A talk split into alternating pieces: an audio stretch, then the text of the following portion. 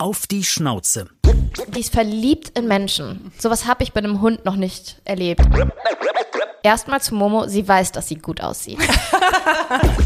Ich sehne mich immer nach Konstanz. Ich sehne mich nach Sicherheit. Du siehst in deren Augen die Dankbarkeit und auch ihre Geschichte. Ich habe viele weiße Haare bekommen, äh, gerade in der Zeit beim HSV.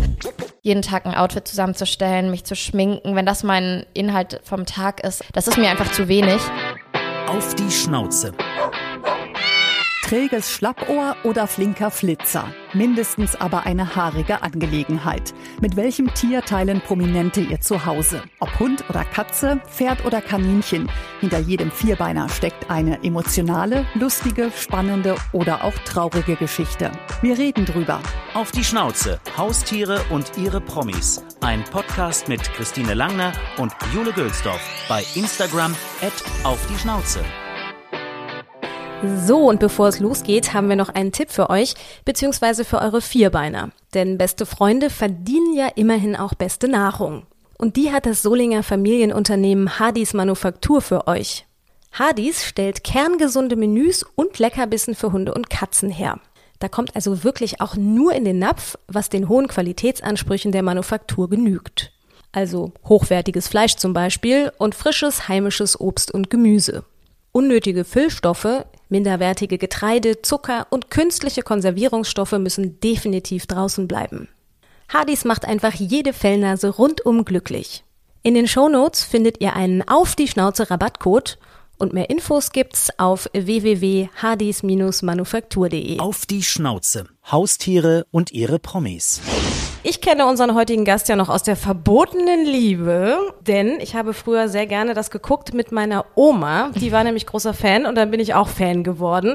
Deshalb ist schon mal klar, sie ist Schauspielerin. Man kennt sie aber auch aus anderen Serien. Anna und die Liebe zum Beispiel, Held, der Lehrer und viele mehr.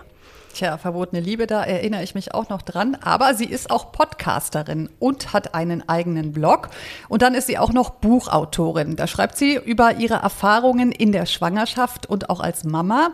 Vor allen Dingen sehr offen und sehr ehrlich und spricht auch über das, was viele verschweigen. Und damit spricht sie vor allen Dingen vielen Frauen ganz sicher aus dem Herzen. Ach ja, und einen bekannten Mann, den hat sie auch noch, nämlich Ex-Nationalspieler René Adler. Ja, Spielerfrau. Das darf man auch sagen, denn das schreibt sie selber über sich in ihrem Blog. Aber insgesamt war das natürlich jetzt fast ein bisschen Wikipedia-mäßig angekündigt. Sie selber würde das wahrscheinlich ein bisschen anders zusammenfassen. Vielleicht irgendwie so, keine Ahnung, Scheidungskind, Schauspielerin in einer Scheißbranche, Mama, meistens happy, aber auch nicht immer und Podcasterin und Bloggerin, weil man da einfach machen kann, was man will. So oder so ähnlich. Wir fragen sie dann mal. Ja, wer weiß, wir werden genau das fragen. Vor allem aber wollen wir natürlich mehr über ihre Hunde erfahren, denn sie hat gleich zwei. Auf die Schnauze. Mit wem kuschelt? Lilly Hollunder. Sehr schön, dass du da bist. Hallo. Hallo. Danke, dass ich hier sein darf. Ja, wir sind nach Hamburg gekommen, denn da lebst du ja jetzt, aber ihr zwei seid ja quasi Kölnerinnen im Herzen. Also Christine Genau. ist es noch und du warst es mal. Ja, gut, das ist die Heimat und die Heimat bleibt auf ewig die Heimat und im Herzen. Ja, wir haben uns schon ausgetauscht, waren aber allerdings unterschiedlicher Ansicht, ob jetzt Köln grün ist oder nicht. Also Köln, meiner Meinung nach ist Köln sowas von nicht grün, aber ich bin auch sehr verwöhnt durch Hamburg, weil ich gehe hier immer durch einfach schöne Straßen mit schönen Altbauten und überall große Bäume und Köln ist ja auch dafür bekannt, dass es nicht gerade wieder gut aufgebaut wurde nach dem Krieg. Ja, das stimmt, aber ich finde, es hat viele Grünflächen tatsächlich, viele Parks, ähm, vor allen Dingen verglichen jetzt dann natürlich so mit Städten wie Berlin. Ja, aber Grünflächen gebe ich dir recht, aber in den Straßen stehen jetzt nicht viele einzelne Bäume. ja. Ja. Okay, einigen wir uns Gut, darauf. gut. Da können wir uns jetzt drauf ein. Da, dann können wir jetzt Gute mit Voraussetzung Podcast für den anfangen. Podcast. Ich habe ja eben in der Anmoderation das angesprochen mit der Wikipedia-Bio. Du hast das ja auf deinem Blog, hast es ja ein bisschen anders gemacht. Also ist dir das alles nicht ehrlich genug oder was steckt dahinter? Ich gehe einfach generell durchs Leben mit ganz viel Humor und äh, Sarkasmus, weil ich sonst an gewisse Dinge gar nicht ertrage. Zum Beispiel beim Thema Spielerfrau, du wirst halt in Deutschland eh in diese Schublade gesteckt, ob du willst oder nicht. Also habe ich das Ganze immer so ein bisschen bespielt, damit es für mich auch erträglich ist, ja. Jetzt bin ich äh, Spielerfrau außer Dienst, weil mein Mann, der ist ja kein Fußballer mehr. Ist das jetzt besser oder schlechter? Für mich ist es besser, meine Nerven lagen blank, ich habe viele weiße Haare bekommen, äh, gerade in der Zeit beim HSV äh, war es nicht immer einfach, Zuschauer zu sein. Ja, das glaube ich, ja. ja, vor allem wollen wir natürlich aber auch über deine Hunde sprechen. Und du hast gleich zwei. Also ich nehme an, da ist immer einiges los bei euch. Da ist so einiges, einiges los. Ich habe gerade eben noch, bevor ich los bin, erstmal Pipi weggewischt, weil die eine ja eine Behinderung hat. Und momentan, wenn es kalt wird, dann ist die Blase wieder gereizt. Und ich hatte auch überlegt, sie mitzunehmen. Ihr würdet sie lieben. Jeder liebt die kleine Maus. Mhm. Aber äh, ich bin dann mit dem Bus gefahren und das kann ich ihr nicht antun, weil die so Angst vor Verkehrslärm hat und großen Autos und so. Und dann hatte ich mich einfach gegen das Auto entschieden und somit gegen den Hund. Wie alt sind die beide jetzt? Also Momo, unsere größere, die ist neun und Suki ist fünf. Aber wenn ihr Suki treffen würdet, also die Kleine mit der Behinderung, würde man denken, die ist sieben Monate. Wirklich, die Leute sind immer total baff, wenn ich sage, nee, die ist schon fünf, weil die ist von den Bewegungen her wie ein Welpe, die knabbert sofort in die Hand, wenn die neue Leute trifft. Bei Mami weiß sie, darf sie das nicht machen. Die ist so verspielt und verschmust, also die, ja, die wirkt wie ein Welpe. Und was hat sie für eine Behinderung? Der hat man auf Kreta, da kommt sie ja her, auf den Kopf geschlagen. Das ist ja noch so die ich sag's mal in Anführungszeichen, nette ähm, Variante, die Hunde loszuwerden. Okay. Und bei ihr waren sie nicht konsequent genug. Die hat einen doppelten Schädelbruch, die hat oh. neurologische Schäden, die ist blind und taub auf der rechten Seite, hat rechts komplett eine Spastik. Und durch diese neurologischen Schäden schafft das Gehirn das mit dem Signal zum Schließmuskel nicht. Also wenn die mhm. doll muss, dann verliert es, dann kann die gar nicht, kann es nicht halten. Also sie sagt auch Bescheid, wenn sie muss. Sie weiß, dass man draußen macht und es ist auch so ein bisschen phasenabhängig. Ich sage immer, wenn sie reinmacht, ist es unsere Schuld, weil wir müssen Management für sie betreiben. Es ist ein enormer Aufwand und seit wir ein Baby haben, passiert es auch einfach öfter, weil der Fokus natürlich dann viel mehr auf dem Kind liegt als auf den Hunden. Das ist schon ein bisschen erschwerlich und manchmal möchte man sie auch anmotzen oder einfach aufs Leben schimpfen, dass man sich diesen Hund nach Hause geholt hat. Äh, so ehrlich bin ich dann auch, aber ich sage mir in den Momenten immer, sie kann einfach nichts dafür. Sie kann nichts dafür. Und es kann sein, dass ich viermal am Tag was wischen muss, weil ich im Stress bin und es einfach nicht checke, wenn sie muss. Mhm. Es kann sein, dass zwei Wochen gar nichts passiert. Aber das ist jetzt schon länger nicht mehr so vorgekommen, leider. Aber für Sie auf jeden Fall natürlich ein Riesenglück, ne? Ähm, dass es dann eben so Familien gibt wie ihr, die, die solche Tiere auch aufnehmen. Ja, ich habe es auch so ein bisschen unterschätzt, muss ich zugeben. Also unsere Große, die kommt aus Portugal, die war nach zwei Tagen stubenrein und ein normaler Hund ohne Behinderung der will ja auch nicht zu Hause reinmachen. Die checken das ja eigentlich relativ schnell. Und ich finde gerade, wir haben Momo bekommen, da war die sechs, sieben Monate, das ging super flott. Das ist nochmal was anderes, wenn die dann äh, zwölf mhm. Wochen sind, ne? Und einfach noch sehr babyhaft. Und dann dachte ich, ja komm, ich krieg das mit Zuki schon hin. Ich feiere die fettesten Pipi-Partys draußen und ähm, gehe erstmal 100 Mal am Tag raus. Dann schaffen wir das schon. Und es hat dann einigermaßen geklappt nach acht bis zehn Monaten. Und ich hatte zwei Nervenzusammenbrüche. Es war einfach so belastend auch, weil du denkst, der Hund hat es endlich gecheckt. Und ich gehe mit ihr morgens zur Haustür und sag ihr Sitz und bleiben, weil die darf dann nicht hibbeln. Wenn sie hibbelt, macht sie sofort. Also nach dem Aufstehen, die kann auch bis elf Uhr morgens aushalten, aber nach dem Aufstehen muss die sehr schnell. Und äh, dann hatte ich sie eigentlich so weit, dass ich mir noch in Ruhe Schuhe und Jacke anziehen konnte. Und dann hockte sich da dieser Hund wieder hin und pinkelte und ich habe dann losgebrüllt, weil ich habe dann wirklich gebrüllt und geheult. Mhm. Weil ich einfach gedacht habe, es kann nicht sein. In der Zeit ist sie dann, während ich geschrien habe, weggerannt, ängstlich, der arme Hund, böse Mama, und ist ins Wohnzimmer gerannt und hat auf den Teppich gekackt. Das war direkt die Strafe fürs Schreien. ja, sofort. Auf ja. der anderen Seite ist die auch mein Engelchen. Also die Menschen haben ihr so Schlimmes angetan, die haben ihr auf den Kopf geschlagen und sie dann in die Mülltonne geschmissen und dann hat ein netter Herr sie da rausgefischt und zum Tierarzt gebracht. Aber das ist so verrückt, wenn ich mit der spazieren gehe. Die will jeden begrüßen, den wir über den Weg laufen. Einfach mhm. jeden und ist so voller Liebe. Die ist verliebt in Menschen. Sowas habe ich bei einem Hund noch nicht erlebt. Das ist so süß und die ist einfach trotzdem irgendwie so ein fröhliches kleines Hundemädchen und das färbt natürlich ab. Also die ist so goldig, die ist einfach so goldig. Erstaunlich, ne? Wenn ein Hund so ein Erlebnis hat, dass sie dann trotzdem so Vertrauen hat in Menschen, ist ja eigentlich auch ganz schön zu ja, sehen, voll. dass das kommt. Voll, mhm. ja. Wir wollen die Hunde ja noch ein bisschen genauer kennenlernen. Wir haben einen Steckbrief immer am Anfang. Mhm. Deshalb wollen wir jetzt wissen, so sehen meine Hunde aus. Erstmal zu Momo, sie weiß, dass sie gut aussieht. Ich habe auch ähm, eine Freundin, die passt ab und zu auf sie auf, die sagt immer, das ist so eine arrogante Bitch, die Momo. sie weiß wirklich, dass sie gut aussieht. Also Momo ist ein Podenco-Mischling, auch von der Tötungsstation in Portugal. Und sie hat stehende, spitze Ohren, recht große, eine schlanke, spitze Schnauze, Das ist auch so, man steht ja immer so auf den einen Hundetyp oder auf den anderen und ich stehe auf die langbeinigen, graziösen.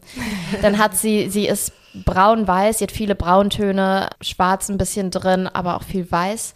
Sie hat ein weißes Herz auf dem Kopf, auf der Stirn. Das ist so unglaublich hübsch. Wie gesagt, sehr lange, schlanke Beine. Wir gucken auch, dass sie schön schlank bleibt, weil die eine Hüftdysplasie hat geht einfach in die Richtung Windhund, hat eine weiße Spitze am Schwanz und sie sieht immer so ein bisschen aus, als würde sie lächeln oder als fände die dich richtig ätzend. Ach so, genau, da war ja noch ein Hund. Suki, Suki hat eine ganz merkwürdige Fellfarbe. das ist ein bisschen unter der Gürtellinie, aber ich beschreibe das immer als Glutamatdurchfall. die hat so ein, nicht so in die Richtung wie ein Fuchs, noch ein bisschen orangener. Sieht so, so ein ganz komisches Braun. Und Suki hat aber vier weiße Pfötchen dabei. Ist auch ganz süß und hübsch und äh, eventuell bin ich ein bisschen verliebt in meine Hunde, merkt man gar nicht. Hat auch eine lange, schmale Schnauze und die Öhrchen sind besonders süß, weil die konnten sich nicht entscheiden zwischen Stehohren und Schlappöhrchen. Also gehen sie erstmal hoch und dann knicken sie runter. Und die sind auch nicht zu klein und das sieht so ein bisschen aus wie Dobby. Das sieht so süß aus. Wer würde denn von den beiden Damen wohl unseren Rüden am besten gefallen? Kommt einer besser an bei den ja, Rüden? Ja, das? also Momo ist ein Flittchen. Momo, Momo, also Suki ist nicht so interessiert an Hunden, die liebt Menschen. Und Momo mag Hunde, aber vor allen Dingen Rüden. Und wenn sie einen Rüden trifft, der ihr gefällt, dann dreht die durch. Dann, dann dreht die sich, also die springt fast schon so achtmal um die eigene Achse und schreit. Die kreischt dabei ganz, ganz, ganz, ganz laut, dass der Besitzer vom Rüden dann immer sagt, oh, soll ich ihn wegnehmen? Soll ich ihn an die Leine nehmen? Und dann sage ich, nee, nee, die will Aufmerksamkeit, das ist ihre Art zu flirten. Die ist dann so richtig desperate und versucht ihn zu verführen und mit ihm zu spielen. Ist sie erfolgreich dabei? Also da sie so eine Art Windhund ist, ist sie sehr, sehr, sehr schnell und die kann oft Hunde äh, davon überzeugen, mit ihr dann zu rennen. Ja. Süß. Äh, die menschlichste Eigenschaften meiner Hunde sind? Also Momo ist richtig zickig. Richtig, richtig zickig und auch nervig. Also die, die weiß auch genau, was, ich glaube, die, die ist sich dessen bewusst, dass Sachen Konsequenzen haben. Auch wenn sie zum Beispiel irgendwo auf einer Couch liegt, wo sie nicht liegen darf. Der Blick sagt dann alles. Und du hörst dann immer, wenn wir reinkommen, hörst du nur ganz schnell, wie sie runterspringt und sich äh, auf ihren Hundeplatz legt. Und dann, als wäre nichts gewesen. Die hat mir auch mal Sushi vom Teller geklaut. Ich habe das auf dem Wohnzimmertisch liegen lassen, bin kurz zur Haustür. Kam wieder, dann hat ein Nigeri gefehlt und Momo lag im, in ihrem Hundebett und Ah hat ja, mich ganz unschuldig angeschaut, genau. Und bei Suki, boah, das ist schwer zu sagen, weil Suki ist wirklich so ein sonderbares kleines Wesen und die ist so eigen. Also die ist krass verschmust und ja, so liebebedürftig. Ist doch auch unter Umständen menschlich. Ja, bei manchen ja. Äh, ein Film über meine Hunde hätte den Titel. Zwei Nervensägen nerven mich. Wahnsinns guter Titel. Nerven sie sich denn auch gegenseitig, oder? Ja, ja, auch das war schwer am Anfang, weil Momo steht nicht so auf Welpen. Und jetzt kommen wir mit so einem ewigen Welpen. Suki wurde auch mit zwei Monaten schon kastriert, ne? Das macht auch dieses Babyhafte so aus. Plus die Behinderung. Und Suki dreht sich immer im Kreis. Den ganzen lieben langen Tag.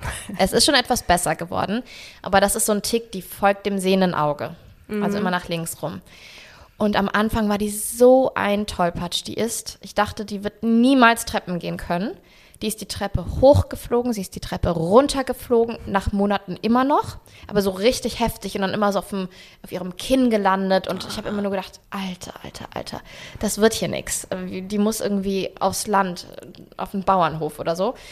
Und dann ist sie auch ständig gegen Wände und Türen gerannt, weil sie rechts nicht, nichts sieht und sich halt immer dreht und eh so unkonzentriert ist. Und äh, dann ist sie halt auch ständig in Momo reingerannt. Und Momo fand das überhaupt nicht witzig. Und Momo hat die ersten acht Monate Suki jeden Tag verprügelt, obwohl Momo ein gut verträglicher Hund ist. Sie konnte Suki nicht leiden. Die, Oh, also krass. das und es war aber echt übel, ne? Wir haben Momo immer so gehört, Suki. ah. Suki lag auf dem Rücken, hat dann schon unter sich gemacht. Es war wirklich furchtbar am Anfang. Und dann sind wir umgezogen für zwei Jahre nach Mainz. Und da war irgendwie, ich glaube, weil es so nochmal auf Null war, neues Setting, ist nicht Momos Revier und so. Eigentlich kann, kann jeder Hund Momo auch zu Hause besuchen, aber Suki hat die einfach genervt. Und in Mainz ging das dann los, dass sie auf einmal zusammen im Körbchen lagen, dass sie zusammen gespielt haben und wir konnten unseren Augen gar nicht trauen. Also aber vielleicht wirklich dieses Revierding, dass das halt ein neues Revier dann für beide war irgendwie. Ne? Ja, ich denke, aber ich glaube auch, dass es so eine, es hat sich zu einer richtigen Hassliebe entwickelt. Es fing mit viel Hass an und dann irgendwann kam die Liebe dazu. Und jetzt ist es auch so, wenn ich nur mit Momo oder nur mit Suki unterwegs bin, freut sich Momo total, wenn sie dann Suki wieder sieht und gibt ihr ein Küsschen. und oh, süß. es ist echt, also ich glaube, die werden nie die besten Freundinnen, aber die sind einfach wie Geschwister. Das sagen andere über meine Hunde und es stimmt nicht. Oh, das ist schwer. Ach so, wann immer ich jemandem begegne draußen mit Suki und Suki diese Person dann so verzaubert, sagt die, ach, die würde ich sofort nehmen, die würde ich sofort nehmen. Und dann sag ich immer, das würden sie nicht, wenn sie sie kennen würden. Sie ist so zuckersüß, aber sie ist so viel Arbeit. Die witzigsten Macken meiner Hunde. Die witzigsten Macken meiner Hunde. Ja, so witzig ist das nicht, aber Momo ist jetzt auch nicht ganz ohne. Die ist auch ein bisschen gestört, aber ich glaube, wenn man halt in den ersten Monaten deines Lebens oder seines Lebens Schlimmes erlebt hat, dann bleibt das auch nicht aus. Momo fängt an, sich zu kratzen, sobald wir im Café sitzen. Und äh, ja, witzig ist das nicht, das ist eher auch wieder nervig, auch weil es irgendwie ein bisschen belastend ist, weil man sich um den Hund sorgt, aber die hat nichts. Ich äh, war damit schon beim Arzt mit dem Phänomen. Aber die ist dann einfach gestresst, obwohl sie dann immer zu den Leuten geht. Die fremdelt eigentlich mit Menschen, aber es ist ja eine Essenssituation und dann kann man natürlich hingehen und das Betteln. Köpfchen auf den Schoß legen, ja, und sich mal eben so in einer Sekunde anfreunden, dann falls was runterfällt. Und Suki, ja, ich denke bei Suki ist ganz klar das Drehen. Das Drehen, das Drehen, das Drehen, das Drehen, das Drehen. Die dreht sich den lieben langen Tag und wenn jetzt ein LKW vorbeifährt, wo sie dann wirklich Angst hat, dann möchte die sich auch noch mehr drehen und ich muss immer gegensteuern und versuchen, das zu verhindern. Also wenn jetzt ein großes Auto kommt, ich sehe das schon, dann sage ich ihr Sitz und bleiben. Und wir halten das kurz zusammen aus und dann gehen wir erstmal weiter, ne? Der Benji bellt Lastwagen immer an. Das ist ihm auch zu laut, glaube ich. Ja, die klappern dann auch immer so, mhm. scheppern so über die Straße. Ja. Jetzt darfst du mal äh, Hunde spielen. Meine Hunde bellen so. Witzigerweise bellt die Kleine, die wie ein Welpe ist, viel dunkler. Die bellt so. Aber so lächerlich, weil die hat auch so eine süße kleine Schnauze. Und das ist auch, wenn sie mal Zähne zeigt, weil sie ein Eichhörnchen sieht oder so. Und sie macht das nur, weil die Große das macht. Die macht ja alles nach. Denkst du immer nur so, ach, Suki, lächerlich. und Momo bellt relativ viel den lieben langen Tag. Deswegen nervt sie auch so, wann immer sie was hört. Ist ein guter Wachhund, die bellt. Eher so ein Bellen, das so ein bisschen im Ohr wehtut. Und René, René sagt mehrfach, können wir ihr nicht die ähm, Stimmbänder durchschneiden lassen. Er meint das natürlich nicht ernst. Das meint er nicht ernst. Ja, in den USA machen die das ja, ne? Wenn, wenn? Hunde Ach, zu viel bellen. Mhm. Ja, geht gar nicht, geht gar nicht. Aber Die Amis wieder. ja, Ja, das ist so typisch, da denke ich so, dann hol dir halt keinen Hund. Also Genau. wenn du nicht Bellen ertragen Genau. kannst, dann Nee, und ich denke mir auch immer, eine Katze. gerade wenn ich alleine zu Hause bin, bin ich immer dankbar, dass Momo auch mal anschlägt. Und das ist ja, soll ja angeblich schon abschreckend sein für Einbrecher. Ja. mein kleiner Pudel bellt auch wie ein großer. Dann Ja. denke ich auch, wenn da ein Einbrecher kommt, dann denkt er, da steht eine Dogge, wenn er den dann sehen würde. Aber ich finde das ganz spannend, weil du, du hast jetzt schon viel erzählt von den Problemen mit den Hunden. Warum wolltest du denn unbedingt Hunde aus dem Tierschutz? Also das war dir dann offensichtlich schon wichtig, ne? Ja, für mich kommt nichts anderes in Frage. Es gibt einfach zu viele auf der Welt und ich weiß nicht, warum man dann noch zum Züchter gehen muss.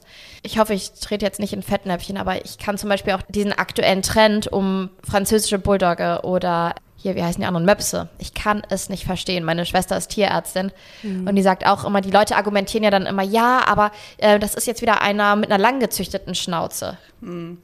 ja, weil die immer so Atemprobleme haben. Ja, und selbst wenn die Schnauze länger ist, innen drin, also es ist 0,0 besser. Die Tierärzte, also meine Schwestern so, die schütteln immer den Kopf, wenn sie da diese Tiere liegen haben, die fast am Verrecken sind, ersticken sind.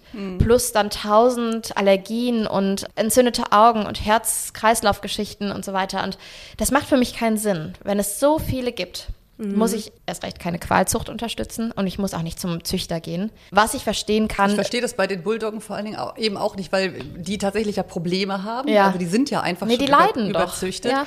Aber ich glaube immer, das kommt daher tatsächlich, dass, glaube ich, viele Leute nicht so lange mit Hunden raus wollen. Ne? Die wollen die so und diese Kleinen, die laufen ja so mit. Ich glaube, die können ja gar nicht, also vielleicht sage ich jetzt was Falsches, aber Ich glaube, so ein Mops, der kommt ja, Der kann ja gar ja nicht drei Schnappatmung, Stunden- wenn er viel laufen muss. so, ne? Die, Hm. Ich glaube, die sind vergleichsweise dann einfach so in der Handhabung. Ne? Ja, und äh, also ich würde auch sagen, eine französische Bulldogge ist aktuell ähm, das Bananenbrot von Instagram. Ja, wirklich. Es ist einfach voll im Trend und die auf dem Foto zu haben, ist total zeitgemäß. Wie vor ein paar Jahren war es dann, Cocker Spaniel war, glaube ich, auch mal ziemlich angesagt. Der braune Labrador, eigentlich ein, ist sehr zeitlos. Die Goldies sind Gott sei Dank so ein bisschen außer Mode gekommen. Die haben ja auch tausend Geschichten. Und Wobei ich nicht sagen kann, ich habe auch einen Modehund mit einem Doodle, also haben wir auch noch festgestellt. Ne? Der Mhm. Doodle sind ähm, auch in allen möglichen Kreuzungen sehr verbreitet. Das liegt aber daran, dass viele nicht wollen, dass der Hund hart. Aber so von der Sache finde ich Tierschutz auch schon super. Also das finde ich schon toll, wenn man es macht. Ne? Mhm. Ja, Und nee. man hat ja auch nicht mit jedem Probleme. Ne? Also es gibt ja auch ganz viele aus dem Nein, vor allen Dingen verstehe ich es auch, wenn Menschen sagen, die gerade jetzt nicht so super Hunde erfahren sind, ich möchte einen Welpen. Ich möchte hier Einfluss nehmen können und nicht, dass der eine krasse Vorgeschichte hat. Ich habe auch gesagt, beim nächsten Hund habe ich mir einen verdammten Welpen verdient, weil ich jetzt so viel hier mache mit Momo und Zuki, also mit, vor allen Dingen mit Zuki. Ich möchte auch mal einen Hund ohne Thema, große so, ne? Themen, genau. Aber die kriegst du ja auch im Tierschutz. Genau, und das ist ja das Schlimme eigentlich. Ne? Wo ja, ich war ja selber mit einer Tierschutzorganisation auch auf Kreta, wo Suki herkommt, auch von dieser Tierschutzorganisation. Die heißen Archenoa Kreta oder Tierärztepool, die haben zwei Namen. Und das ist auch so geil. Die machen wirklich, die setzen an der Quelle des Problems an, weil vermitteln ist schön und gut, aber das löst das Problem vor Ort nicht. Die Zahlen werden nicht geringer. Die Leute packen die Hunde weiter in, in eine Plastiktüte, schnüren die zu in der grellen Hitze und werfen die dann in Müll und da verrecken die elendig.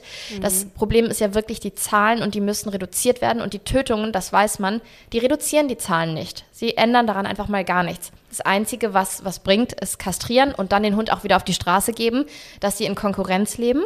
Und das reduziert langfristig die Zahlen. Und das ist der Tierärztepool oder Archinoa Kreta. Das ist ein Team von Tierärzten, die kastrieren Hunderte von Katzen und Hunden jedes Jahr in Rumänien, die auch enorme Probleme haben. Dann Griechenland, Festland, auf den Inseln. Die machen so eine geile Arbeit. Und ich bin mit Hunden aufgewachsen. Der erste Familienhund war ein Golden Retriever. Dann hatten wir Samoyeden, sibirische Schlittenhunde, zwei. Ach, cool. Die waren auch ganz süß. Das sind so ganz, ganz, ganz, ganz freundliche, liebe Tiere. Man sagt auch der lächelnde Hund, weil die immer, die sind auch zu gut für alles. Die haben nichts Böses in sich. Aber es war auch so ein bisschen Fehler am Platz, weil was willst du eigentlich mit einem Schlittenhund in Deutschland, in Ja. Rheinland-Pfalz, wo der Sommer auch mal warm ist, ne? Aber da haben meine Eltern auch noch nicht so weit gedacht. Und dann war der erste Straßenhund in unserer Familie war eigentlich ein Zufall. Wir haben im belgischen Viertel in der Maastrichter Straße in Köln gewohnt. Und damals war noch nicht so viel Party auf dem Brüsseler Platz, sondern da haben viele Obdachlose ähm, ja, genächtigt da auf den Bänken und so. Und da war auch ein Hund und der Obdachlose ist ins Gefängnis gekommen. Und die Kioskbesitzer in der Nähe haben dann diesen Hund ähm, ja, verpflegt. Der war dann bei einem anderen Obdachlosen. Dann schien es so, dass sein Besitzer nicht wieder zurückkommt. Und dann haben die jemanden dafür gesucht für diesen Hund. Und meine Mama hat ihn genommen. Das war eine sie und sie hieß Billy. Also wir haben sie Billy genannt, wie Billy Holiday, weil sie auch von der Straße kam, wie die Sängerin. Und das war der erste Straßenhund, der uns begegnet ist. Und die war ein Wahnsinnstier, ein Wahnsinnscharakter. Die war so besonders und ähm, ich habe auch mal das Gefühl mit diesen Straßenhunden, die was erlebt haben, du hast gleich so ein ganz anderes Band und du siehst in deren Augen die Dankbarkeit und auch ihre Geschichte und die sind sich dessen auch bewusst, was sie erlebt haben und dass es ihnen jetzt gut Ja, geht. das Das, ist auch gehört. Ich schon faszinierend. Tränen in die Augen, Nee, ich finde es das auch erzählst, ja. faszinierend und die ist auch nach einer Woche, die sie bei uns war, hat die von da an immer, wenn Obdachlose auf der Straße saßen, einen riesen Bogen um die herum gemacht. Ich glaube, die wollte auch nicht mehr draußen im Kalten schlafen, stinken. Die hat natürlich brutal gestunken, als sie zu uns kam. Die hat in, ihrer, in ihrem Pipi gelegen und so. Und von da an war das dann wie so eine Kettenreaktion, dass die ganze Familie, alle, die dann Hunde wollten, haben, es gab gar nicht mehr das Thema Züchter, Züchter oder so. oder es war ja. so klar, Straßenhund und nichts anderes mehr. Und mein Vater hat mittlerweile einen Hund, meine Mama hat drei, meine Schwester hat zwei, wir haben zwei, äh, mein Schwager hat einen und es sind alle Straßenhunde. Und verstehen die sich untereinander? Kommen die bei Familientreffen zusammen? Oder? Ja, die kommen zusammen. Ach, es sind halt alles Weibchen. Da gab es auch schon mal ein bisschen Gezicke.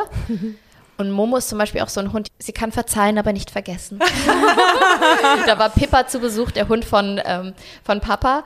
Und die war noch relativ neu bei Papa und war noch nicht so an Do's and Don'ts so, ne, gewöhnt oder an den Knigge und kam rein, ist in Momos Bett und hat erstmal da richtig fett reingepinkelt. Aber so viel, so unfassbar viel. Und Momo hat das einfach nicht vergessen können. Und die ist immer, man muss bei den beiden immer so ein bisschen aufpassen, aber es geht. Das ist dann, dauert dann irgendwie zwei Stündchen, dann gehst du eine Runde mit denen spazieren, dann ist eh alles gut.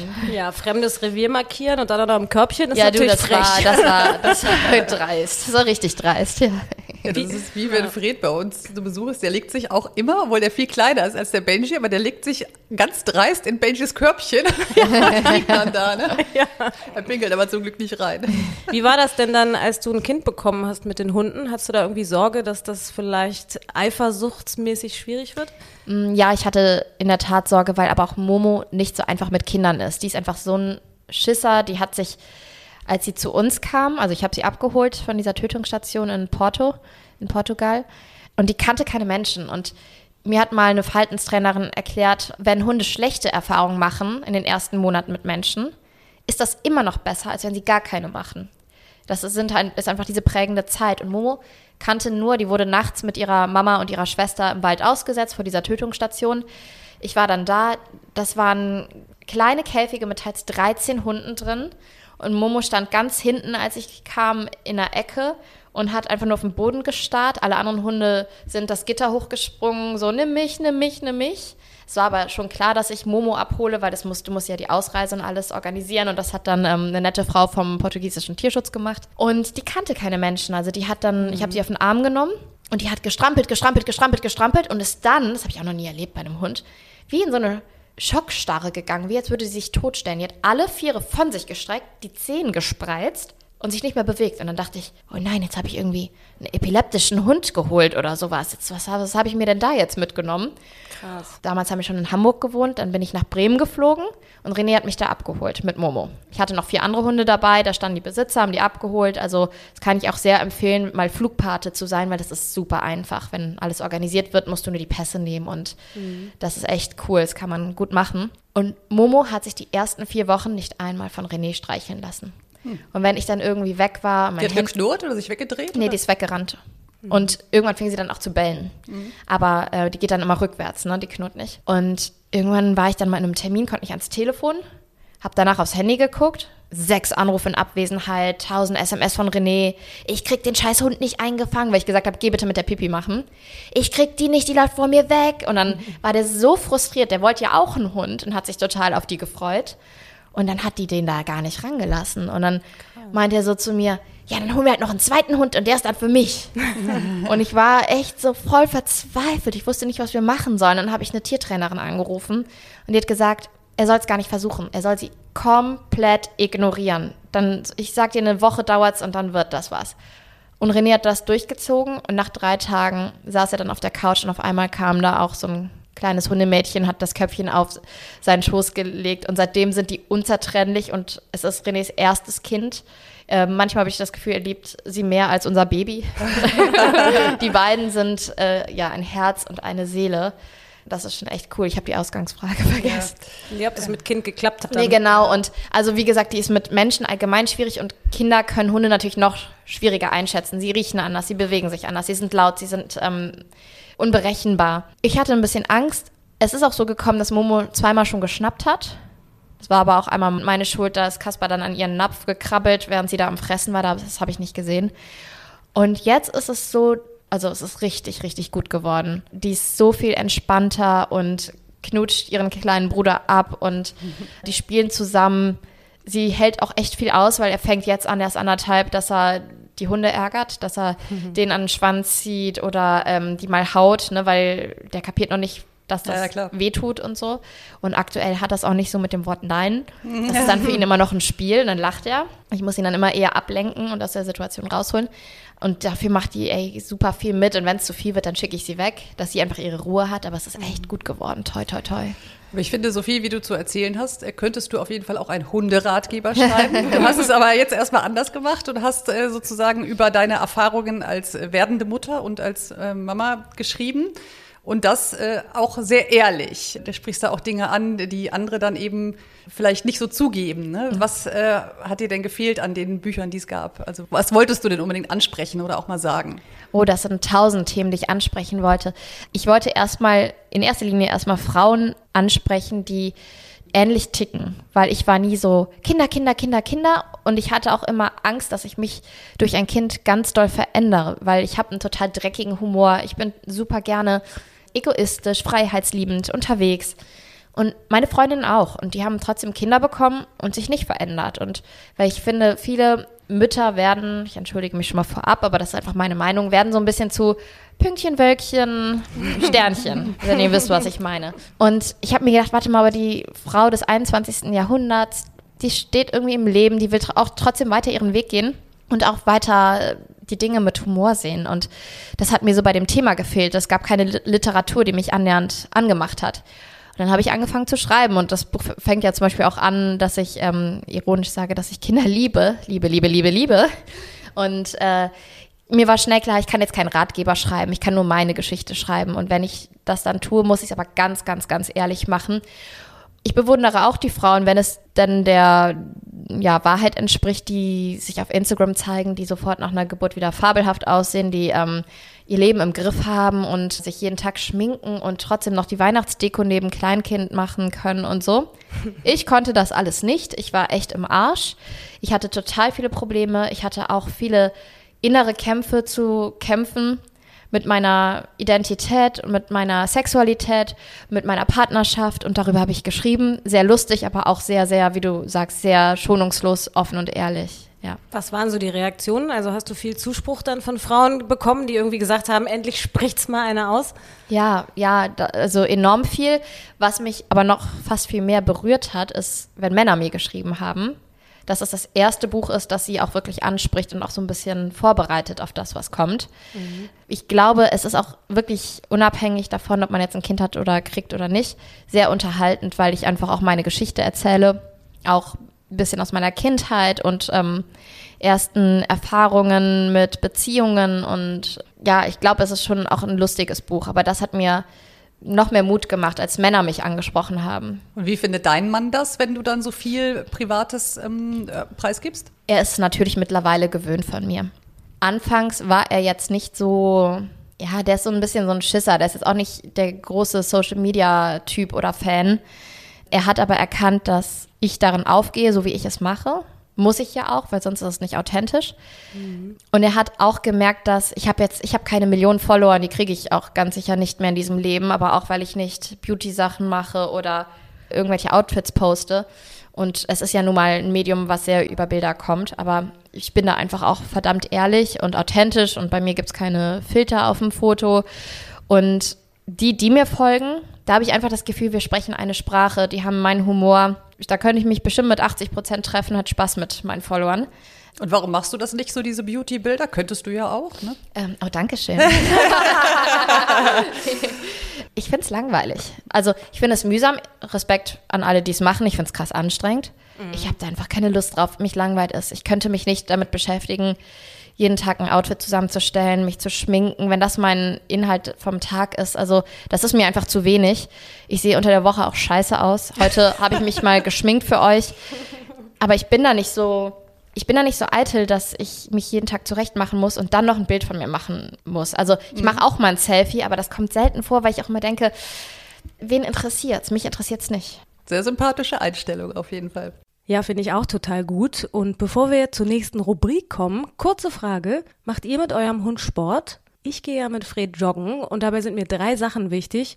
Die Sportkleidung, die ich anziehe, die muss gut sitzen, gut aussehen und sie braucht Taschen für Handy und Leckerli. Fred will nämlich nicht nur hinterherlaufen, sondern zwischendurch auch spielen und verwöhnt werden. Zum Joggen mit Hund eignet sich die Active Wear von Fabletics super gut, die übrigens von Schauspielerin Kate Hudson gegründet wurde und jeden Monat eine super moderne neue Kollektion auf den Markt bringt. Besonders praktisch, wenn ihr euch für die Fabletics VIP-Mitgliedschaft anmeldet, dann könnt ihr bis zu 50 Prozent auf den regulären Preis sparen und noch Bonuspunkte gegen kostenlose Outfits eintauschen. Und als auf die Schnauze Hörer gibt's noch ein besonderes Angebot.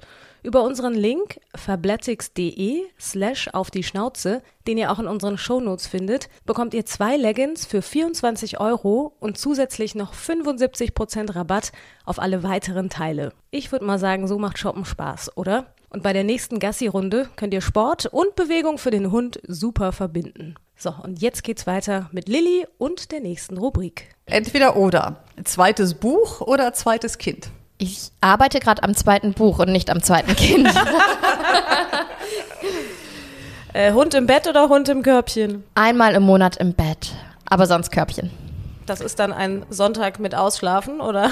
ähm, ja, das ist ein, ich brauche jetzt die Kuscheleinheiten von Zuki und ich kann es auch nur mit Zuki machen, weil wenn ich Momo einlade, hochzukommen, kommt sie jede Nacht hoch und Zuki akzeptiert das, dass, dass sie nur mal kurz vorbeischauen darf. Das Einladen ist ein gutes Stichwort. Das klingt nach Hundeerziehung. Ja. Benji lädt sich immer selbst ein. Wenn. Ja. Spielerfrau oder Schauspielermann? Schauspielermann. Komm, wir sind so selbstbewusst heute. Genau, und emanzipiert und so. äh, Fertigfutter oder selbst gekocht? Allergiefutter vom Tierarzt. Für beide? Für beide, weil, weil Zuki einen hervorragenden Stuhlgang hat und ich genau weiß, wie oft sie wann muss. Und da ich Management betreiben muss, ist es wichtig für mich, dass ich das weiß. Serie oder Kino? Beides. Favorite im Moment? Serie? Wir haben gerade Peaky Blinders zu Ende geguckt und leiden noch sehr, dass es vorbei ist. Und ich vermisse Thomas Shelby und ich weiß einfach nicht, was ich jetzt gucken soll. Türkisch oder Deutsch? Deutsch. Aber sprichst du fließend Türkisch? Nein, leider nee. gar nicht. Also ich äh, kann ein bisschen was, aber ich spreche deutlich, deutlich besser. Französisch, Spanisch, Englisch. Okay. Aber Türkisch. Ich kann die Imperative, weil ich immer rumkommandiert wurde. Auch nicht schlecht. Weil du kommst ja aus einer äh, deutsch-türkischen Patchwork-Familie. Mhm. Was für Themen bringt das so mit? Mm, was für Themen bringt das mit? Ja, es ist schon so ein bisschen diese die Strukturiertheit und Konsequenz und Vernunft der deutschen Seite. Also es ist echt, es erfüllt einige Klischees. Papa, der einen strukturierten Tagesablauf hat, Arzt ist, Dinge sofort erledigt, ordentlich ist.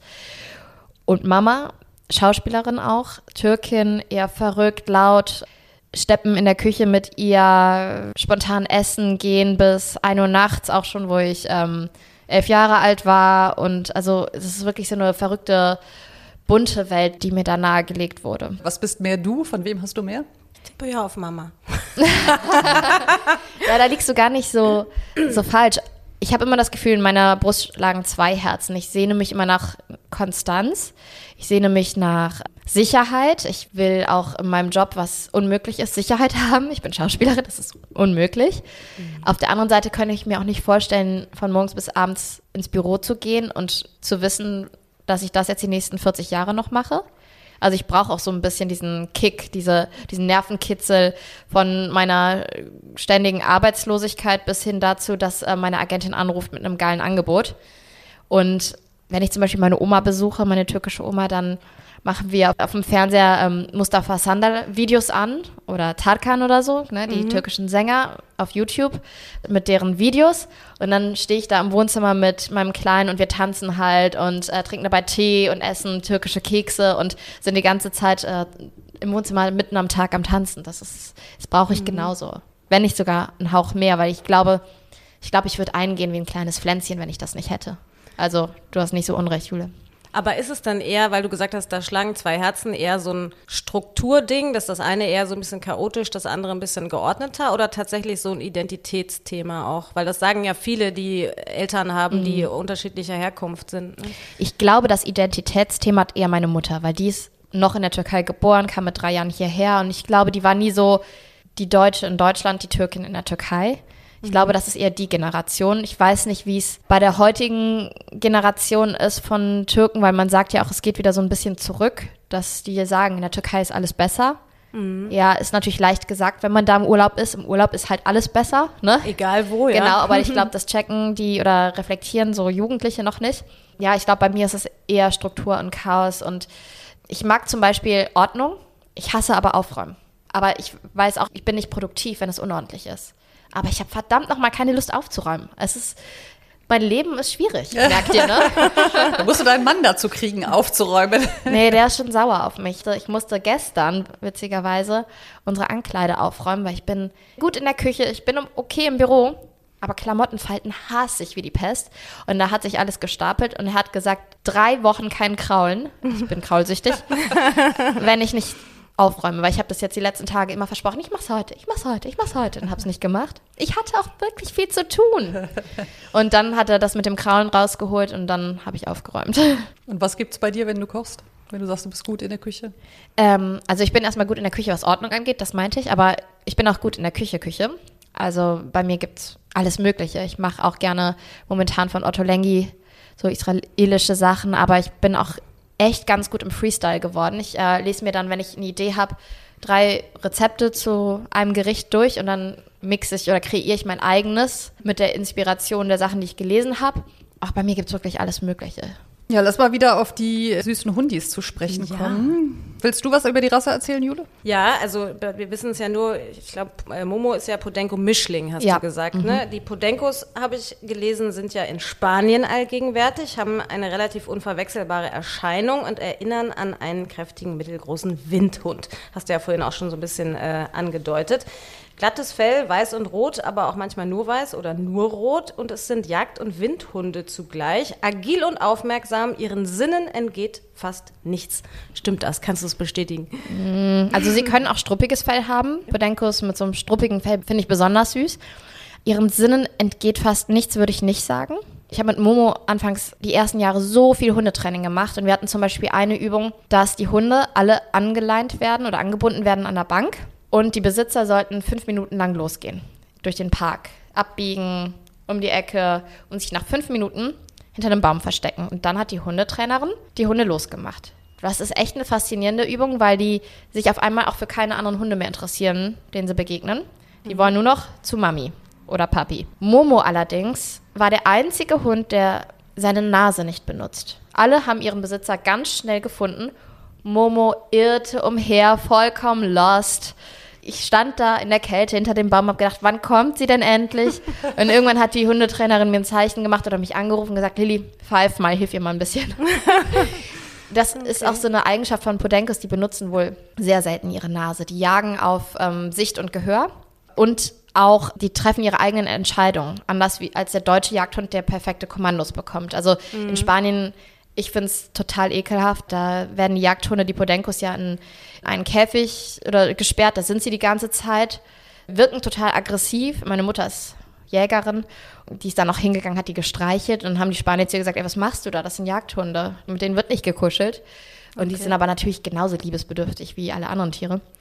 Und äh, dann werden sie losgelassen und dann jagen die einfach drauf los auf eigene Entscheidung. Und das ist vielleicht auch der Ursprung dafür, dass Podencos so krass sture Hunde sind. Die sind so unendlich stur. Und was mir auch aufgefallen ist, nicht nur bei Momo, auch bei anderen Podencos, die ich getroffen habe und wenn ich mich dann mit den Besitzern ausgetauscht habe, die sind auf der einen Seite super introvertiert, die lassen sich nicht immer von Fremden streicheln, sind total eng mit ihren Besitzern und auf der anderen Seite dann aber auch so kleine Clowns. Also Momo ist trotzdem, die ist jetzt neun und immer noch so verspielt und agil und lebendig und die werfen sich dann selber ihr Spielzeug in die Luft und werfen sich dann wieder drauf und ist eine sehr spezielle Rasse, muss man Lust drauf haben. Geht die gut an alleine? Ja, aber sie ist sehr stur. Sie ist halt auch so, sie versucht es dann immer wieder. Wenn ich mit Momo nicht ununterbrochen arbeiten würde, würde die machen, was sie will. Weil das Also- habe ich nämlich gelesen, dass wenn die als Straßenhund sozialisiert sind, dass die dann so einen Freiheitsdrang haben und dass die oft dann nicht gut leinenführig sind, Nee, weil also- die das einschränkt halt. Ne? Die sind schlau, die können das sehr gut lernen, wenn sie möchten.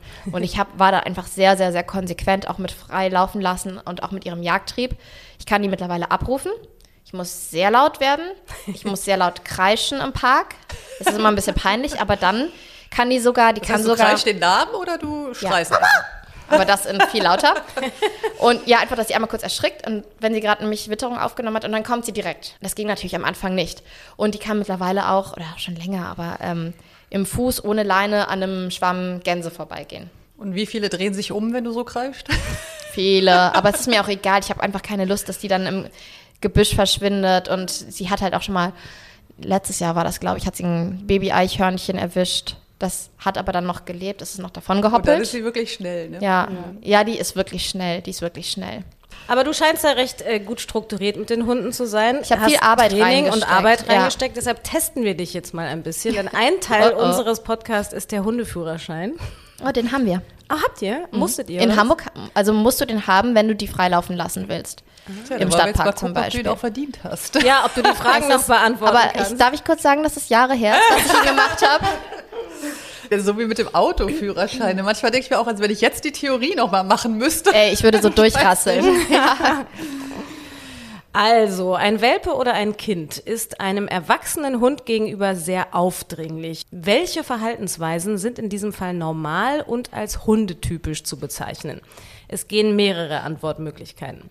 A. Knurren, B. Die Lefzen kräuseln, C. Der Hund tut nichts, weil Kinder und Welpen bei erwachsenen Hunden uneingeschränkt Narrenfreiheit haben, D. Schnappen oder beißen, wenn es aus Hundesicht die Situation erfordert. Ich würde sagen, Knurren und Lefzen kräuseln ist okay, weil der Hund dann sagt, ich möchte das nicht. Aber also meine Hundetrainerin hat immer gesagt, die dürfen Bescheid sagen, sie dürfen die aber nicht im Arm hängen. Also A und B ist auf jeden Fall richtig, aber D tatsächlich auch. Ja? Es ist Ja, ja, gut, quasi aus Hundesicht. Erziehung, Ne? Und ja. dann die Erziehung, genau. Genau, ja. ja. ja, war doch schon mal nicht schlecht. Warum reagieren viele Hunde an der Leine aggressiver? A. Hunde an der Leine sind mutiger. B. Hunde können sich an der Leine nicht frei bewegen und ausweichen und fühlen sich schneller bedroht.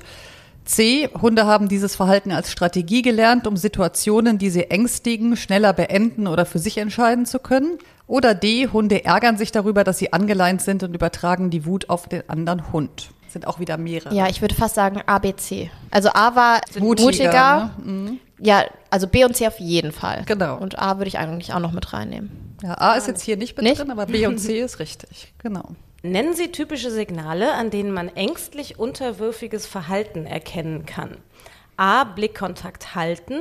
B. Sich klein machen und ducken. C. Den Schwanz einziehen und die Ohren anlegen. D. Harnen bei geduckter Haltung. Ähm, die letzten drei. Das stimmt. Hey, gut. Sehr gut.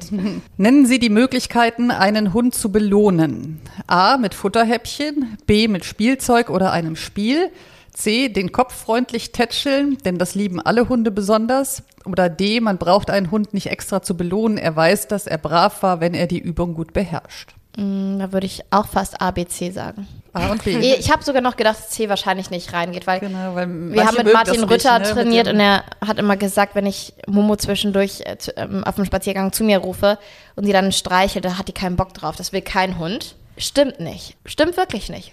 Momo kommt gerne zu mir und wir haben so ein, das ist einfach unser Ding. Ich stelle mich dann über sie und dann nehme ich sie, also ich stehe praktisch mit gespreizten Beinen über ihr. Wir gucken beide in dieselbe Richtung und dann nehme ich mir Momo hoch, dass ihre Vorderpfoten in der Luft sind und dann küsse ich ihren Kopf und dann macht die nämlich immer ihren Kopf hoch und küsst mich auch. Ja, süß. Und ich habe ich hab das Gefühl, Momo mag es. Und Suki zum Beispiel ist der einzige Hund, den ich kenne, der gerne oder lieber an der Leine ist, weil die sich da sicherer fühlt.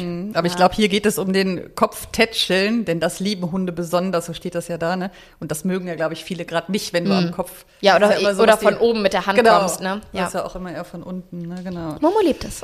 Aber sind die Hunde denn komplett äh, dein Terrain oder macht dein Mann auch was? Geht er auch Gassi oder? Der geht auch. Wir wechseln uns da total ab. Alles, was die können, habe ich denen beigebracht.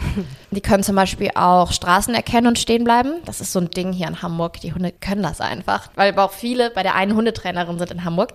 Und die bringt das denen bei, weil die können das so easy lernen. Wie also bringt man das denn bei? Du gehst äh, mit denen zu einem Bürgersteig und willst gerade über die Straße. Und wenn der Hund gerade eine Pfote auf die Straße setzen will, ziehst du den sehr energetisch zurück. Das heißt nicht feste, aber dass er vom Energielevel weiß, "Oh, nein. Und dann sagst du Straße.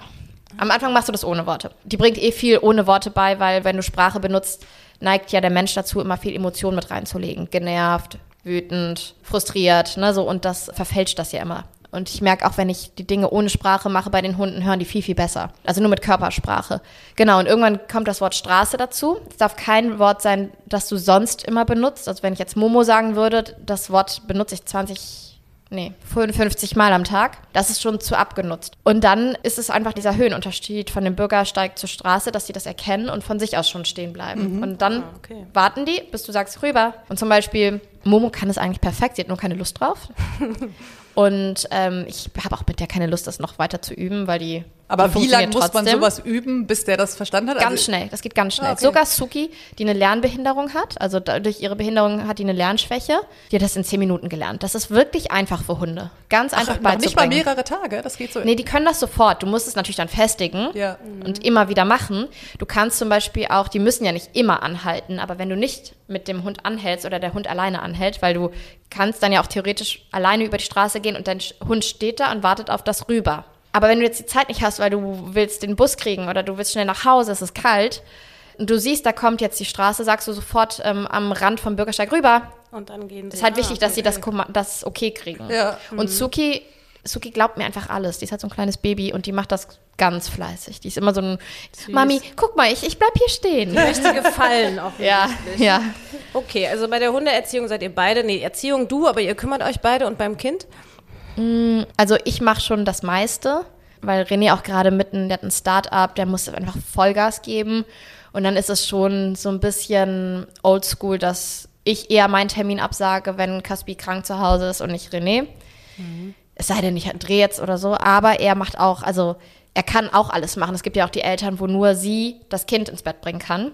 Sowas haben wir zum Beispiel von Anfang an immer im Wechsel gemacht, dass, also René setzt ihn in die Badewanne, René bringt das Kind ins Bett, René geht mit ihm und den Hunden, fährt dann mit dem Auto in den Stadtpark, geht da mit denen spazieren. Also der kann auch alles mit seinem Sohn machen und macht es auch. Aber ich habe einfach einen Hauch mehr Zeit. Was hältst du äh, von dem Klischee Spielerfrau? Dafür müsstest du eigentlich so ein paar Fashion-Postings machen. Ne? Ja, ich weiß, ich bin da einfach nicht gut genug. ich bin keine gute Spielerfrau. Ähm, ich muss sagen, es ist einfach was dran. Es ist schon was dran. Ich war ja auch eine Weile in diesem Zirkus unterwegs und es gibt da einige Frauen, die einfach schon Dienstag überlegen, was ziehen sie am Samstag im Stadion an und die haben ganz viele teure Handtaschen und gehen in hohen Schuhen ins Stadion, was ich nie gemacht habe, weil es für mich sinnbefreit ist. Es ist kalt, steile Treppen. Ich hatte Angst, mich da auf die Schnauze zu legen es gibt ja nicht ohne Grund Klischees im Allgemeinen. Ne? Meistens steckt da ja immer ein bisschen Wahrheit dahinter. Und so ist es auch. Aber dennoch sollte man sich selber immer wieder hinterfragen, will ich jetzt hier urteilen oder doch versuchen, ein Mensch mit einem Open Mind zu sein? Weil ich habe auch ganz viele kennengelernt, die gehen arbeiten, die studieren und selbst wenn sie es nicht tun, wenn beide in der Beziehung glücklich sind, ist das halt ihr Ding. Das geht uns einfach nichts an. Das muss jeder für sich wissen. Ja, dann erfüllt die, die halt nicht arbeiten geht und tatsächlich nur ins Nagelstudio geht, jede Woche und einfach immer fabelhaft aussieht, dann erfüllt die vielleicht das Klischee ein wenig mehr. Aber wenn alle in ihrem sind, mhm. Dunstkreis damit zufrieden sind, dann ja, ist es so. Wie habt ihr euch denn kennengelernt? Ich war 19 und zwar in der Disco. Und er war dritter Torwart bei Leverkusen. Ich war bei der verbotenen Liebe. Er kannte mich aus dem Fernsehen. Ich kannte ihn nicht. und ähm, so haben wir uns kennengelernt. Ich glaube, er fand mich gut. Ich war aber in einer Beziehung. Und dann haben wir uns über die Jahre angefreundet und waren auch so ein bisschen Partyfreunde. Also immer, wenn ich unterwegs war, habe ich, oder oft habe ich ihn dann auch getroffen, haben wir kurz gequatscht. Irgendwann fingen wir mal an zu telefonieren, mal was länger, aber das, wir haben uns irgendwie immer verpasst. Also er war in einer Beziehung, ich war in einer Beziehung. Ich glaube, wir fanden uns immer ganz gut, haben aber dann nicht mehr groß weiter darüber nachgedacht, weil ja, hat sich nicht, hat sich, Zeitpunkt. ja, hat sich nicht ergeben und man war dann auch schon zu sehr Freunde. Bis der Tag kam, wo man dann keine Freunde mehr war. Tausendmal berührt. So, so. ja, so ein bisschen, doch, doch, doch, doch, doch.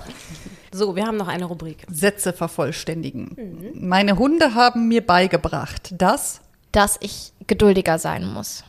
Am Fußball langweilt mich. Mittlerweile fast alles.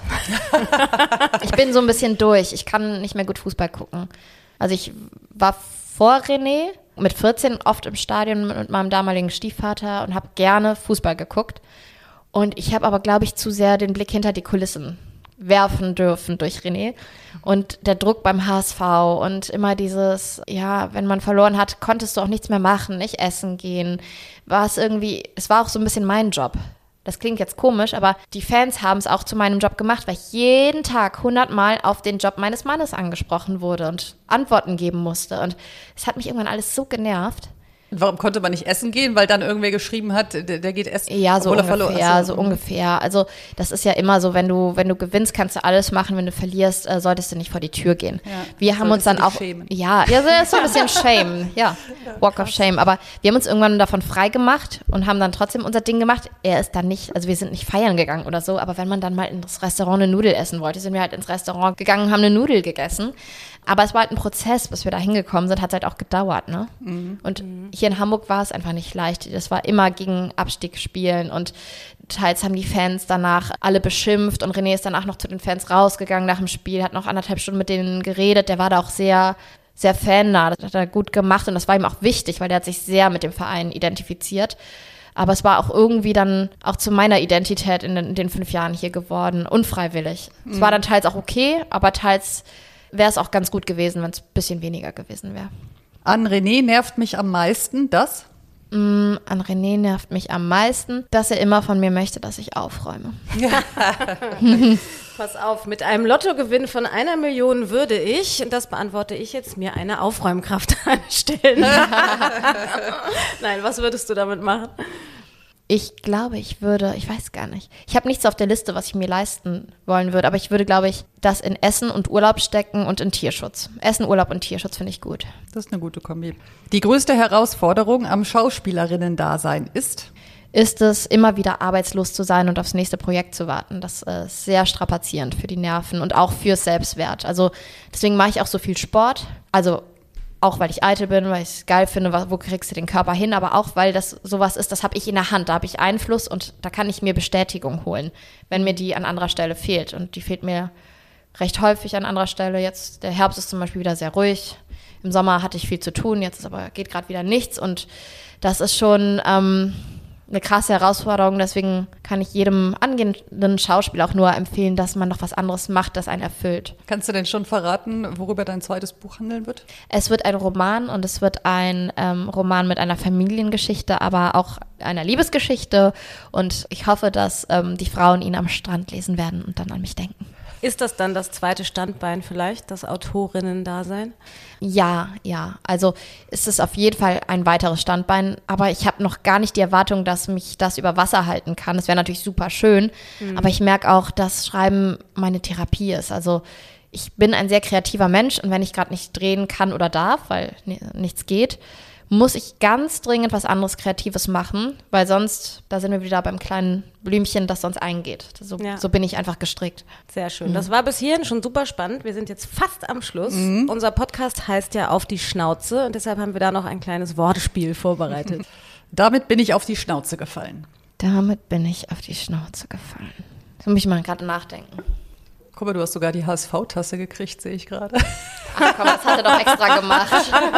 Kleiner Wink hier. Ich bin mal wortwörtlich auf die Schnauze gefallen. Ich bin mal als Kind über so einen Pfeiler auf dem Schulhof gehopst und habe mit, meinem, mit meiner Stirn auf Pflastersteinen gebremst. Ich habe heute noch eine Narbe auf der Stirn, wenn man genauer hinsieht. Aua. Manche denken, es ist unreine Haut, aber es ist eine Narbe. Eine Narbe vom Schulhof, mhm. okay. Ich habe die Schnauze voll von ist wahrscheinlich die Antwort, die alle sagen. Ich habe die Schnauze voll von Corona und von, ja, da werden wir ein bisschen politisch, aber ich bin schon sehr fürs Impfen. Da sind wir dabei. Ja. Impft euch, Leute. Ja, ja, ja, ja. Anschnauzen würde ich gerne anschnauzen würde ich gerne die Menschen, wenn wir jetzt schon beim Thema Hunde sind, die ich folge so Tierschutzseiten, die einfach ganz, ganz, ganz, ganz fies und brutal und erniedrigend mit Tieren umgehen. Und anschnauzen würde ich auch am liebsten wirklich Besitzer von französischen Bulldoggen, Möpsen und so weiter, weil die Hunde leiden und das ist nicht schön. Aber man darf da ja nichts sagen. Das ist so politisch nicht korrekt. Hier darfst du das. Äh, letzter Satz. Ich habe eine große Schnauze. Wenn. Ich habe immer eine große Schnauze. Das ist doch ein schönes Schlusswort. Ja, Vielen lieben schön. Dank. Das Vielen hat Dank. Spaß gemacht. Schön, dass ihr nach Hamburg gekommen seid. Auf die Schnauze. Ein Podcast mit Christine Langner und Jule Gülsdorf. Hat euch die Folge gefallen? Abonniert und teilt auf die Schnauze gerne und lasst bei Apple Podcast eine positive Bewertung da. Bei Fragen und Anregungen schickt gerne eine Mail an auf die Schnauze Podcast at gmail.com. Bei Instagram at auf die Schnauze. Und zum Schluss möchten wir euch noch einmal an unseren Werbepartner Hardys erinnern. Unter www.hardys-manufaktur.de könnt ihr aus einem tierisch starken Sortiment kerngesunde Menüs und Leckerbissen für eure Hunde und Katzen zusammenstellen. In den Shownotes haben wir einen Auf die Schnauze Rabattcode für euch. Klickt euch doch mal rein. Auf die Schnauze. Haustiere und ihre Promis.